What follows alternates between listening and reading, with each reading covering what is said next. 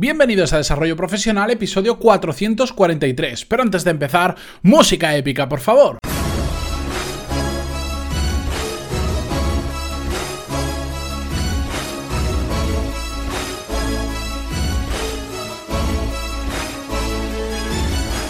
Muy buenos días a todos y bienvenidos a Desarrollo Profesional, el podcast donde hablamos sobre todas las técnicas, habilidades, estrategias y trucos necesarios para mejorar cada día en nuestro trabajo. En el episodio de hoy, en el episodio de hoy vamos a ver la metodología que utiliza Google para marcarse objetivos.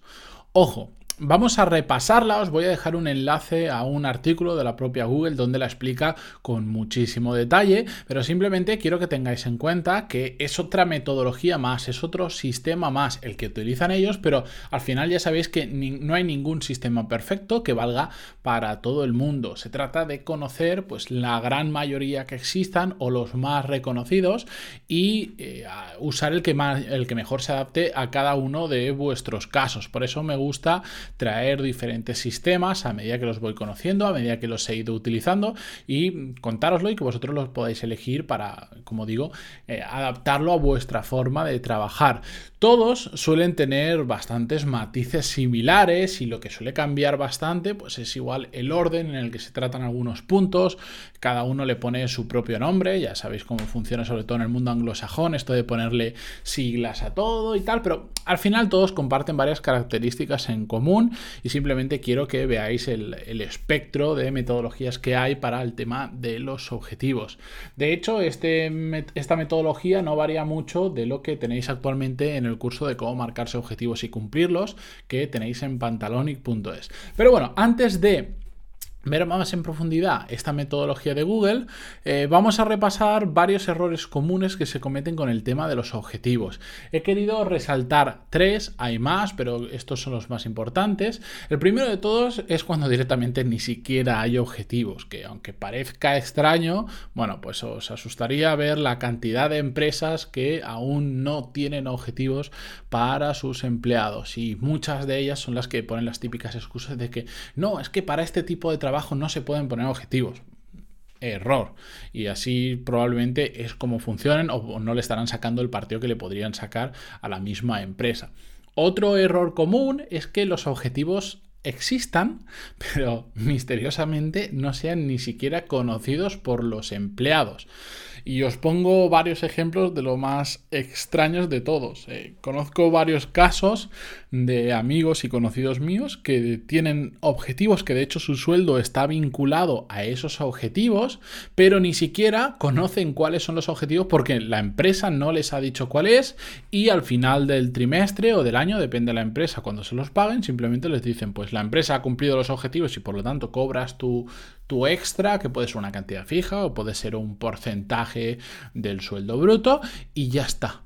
Y, así funcionan. Y, otro caso que conozco que es aún más sangrante, que es un caso relacionado con la administración pública, donde también tienen una parte variable del sueldo que va conforme a los objetivos y cuando le preguntas cuáles son los objetivos no lo saben y lo curioso es que después te dicen que todos los años se cumplen los objetivos y digamos que por defecto se da por hecho que esos objetivos están cumplidos y siempre pagan ese extra.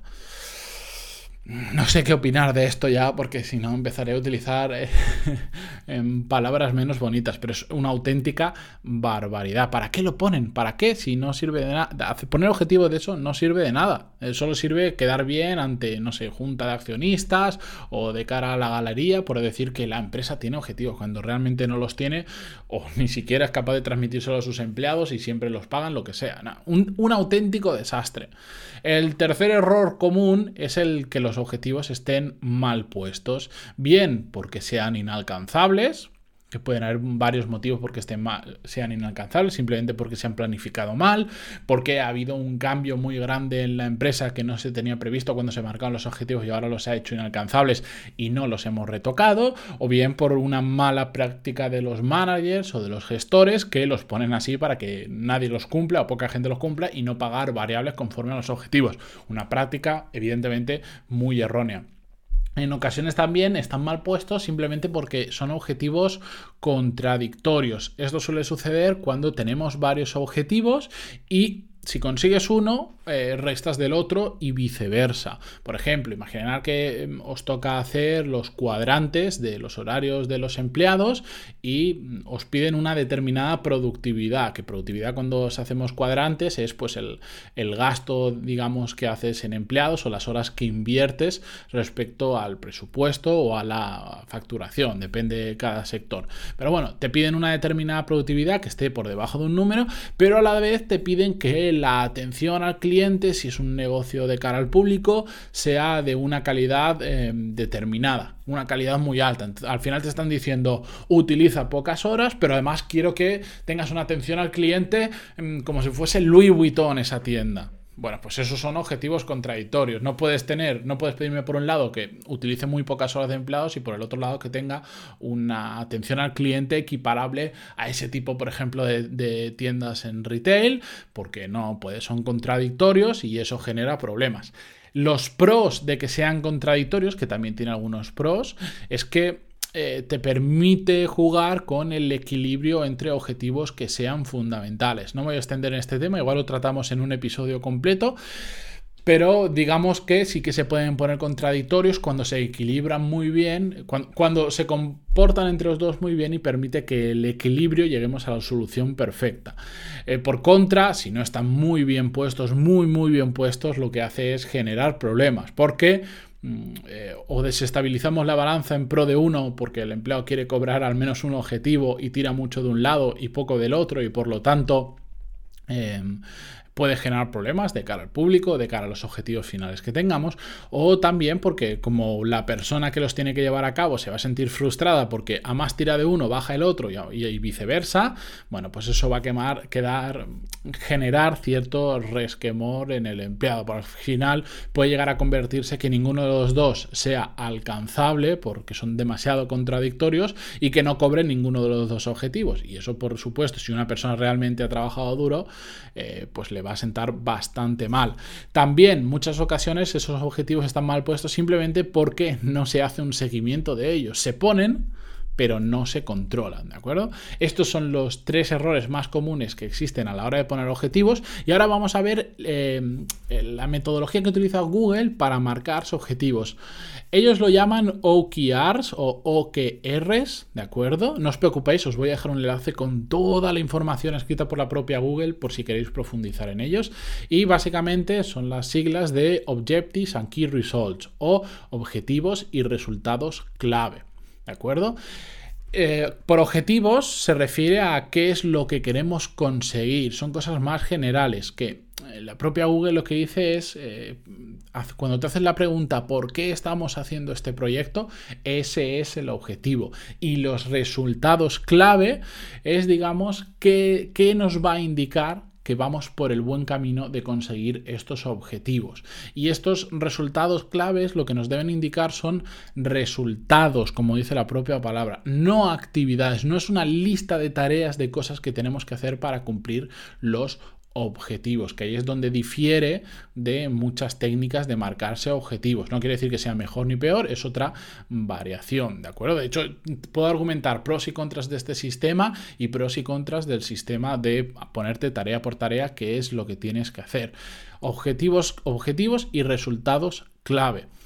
Parte de la magia de este sistema, que es lo que cambia eh, eh, con los resultados clave, que te indica resultados y no actividades, es que eh, el sistema no le dice a la persona lo que tiene que hacer para conseguir los objetivos, sino le dice qué tiene que alcanzar, qué resultados tiene que alcanzar para conseguirlos y deja que las personas encuentren la forma de cumplirlo más eficientes o que ellos sepan. Es decir, nosotros decimos, tenemos que llegar allí y para saber que hemos llegado allí, por decir, tienes que tocar, tiene que sonar esta campanita cuando llegues, haces así. ¿Cómo llegues hasta allí? A mí me da exactamente igual. Busca tú la manera de hacerlo en contra de otras metodologías que te dicen, quiero llegar allí y lo primero que vas a hacer es esto, esto, esto. Te vas a preparar la mochila, te vas a comprar unas buenas botas de montaña, vas a entrenar y te dice exactamente todo cómo hacerlo, que en ocasiones también funciona muy bien, pero en otras ocasiones, eh, digamos, estamos eh, restringiendo la creatividad o el saber hacer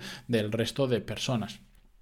Por ejemplo, imaginar, vamos a hacer un OKR eh, imaginar que nos ponemos como objetivo reducir la rotación de personal. Estamos en el departamento de recursos humanos, el departamento de gestión del talento o de retención o como lo queráis llamar.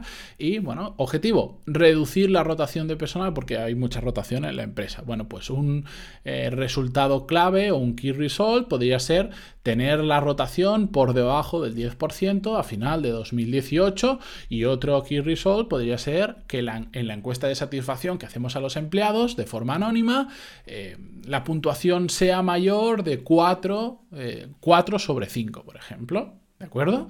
Es decir, para nosotros cumplir el objetivo de que la reducción, de que realmente hay una reducción de la rotación del personal, tenemos que alcanzar una rotación menor del 10% y que en la encuesta de satisfacción salga más de 4 estrellas sobre 5, ¿de acuerdo?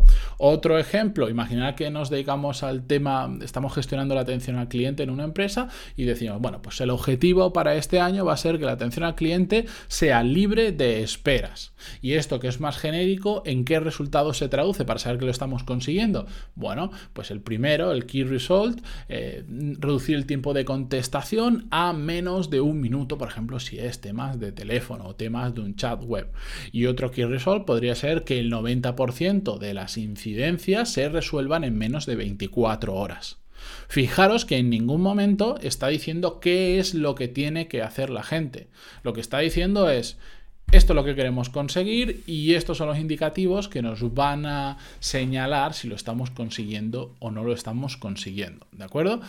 Este sistema para mí tiene dos ventajas, bueno, tres ventajas muy claras. La primera ya la hemos comentado, es el dejar libertad a quienes ejecutan, a quienes toman acción para llegar a, los key results y a los objetivos de la manera que ellos vean conveniente. Y esto eh, le llaman en inglés el empowerment a los trabajadores, le damos libertad y y le damos poder para tomar decisiones y también eh, nos ayuda a poner el foco realmente en lo importante y medible que son los resultados clave o los key results.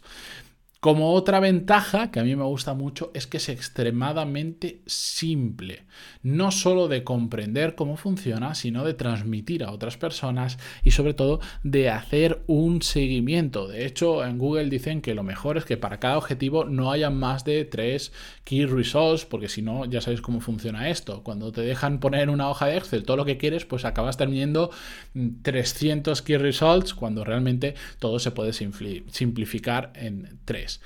A veces pues, creemos también que este tipo de empresas tan grandes, tan tecnológicas, tan innovadoras, utilizan metodologías que son muy complicadas y muy complejas y no es así y todo lo contrario. De hecho, tienen que eliminar toda esa complejidad para poder funcionar bien y por eso sacar metodologías como esta que son tan tan simples de, como decía, de comprender, de transmitir y de hacerles un seguimiento.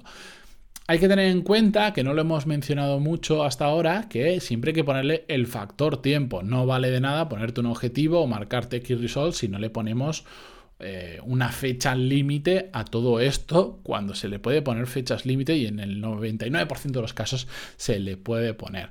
Dicho esto, yo os voy a dejar un enlace donde se explica en profundidad esta metodología y que la explica la propia Google. Así que si queréis profundizar, entráis en las notas del programa en pantaloni.es barra 443 y ahí vais a ver con muchísimo detalle cómo funciona y cómo lo podéis aplicar en vuestra propia empresa. Y ojo, esta metodología no solo vale para empresas tecnológicas, lo podemos aplicar en prácticamente cualquier sector que nos podamos imaginar. Dicho esto, yo me despido esta mañana, que volveremos con uno de estos episodios que sabéis que me gusta, que hago sin guion, sin escaleta ni nada similar, simplemente compartiendo un tema con vosotros, un tema que me guste y que crea que os puede resultar interesantes. Así que si os ha gustado este episodio o cualquiera de los que habéis escuchado, se agradecen muchísimo vuestras valoraciones de 5 estrellas en iTunes y vuestros me gusta y comentarios en ebooks. Hasta mañana.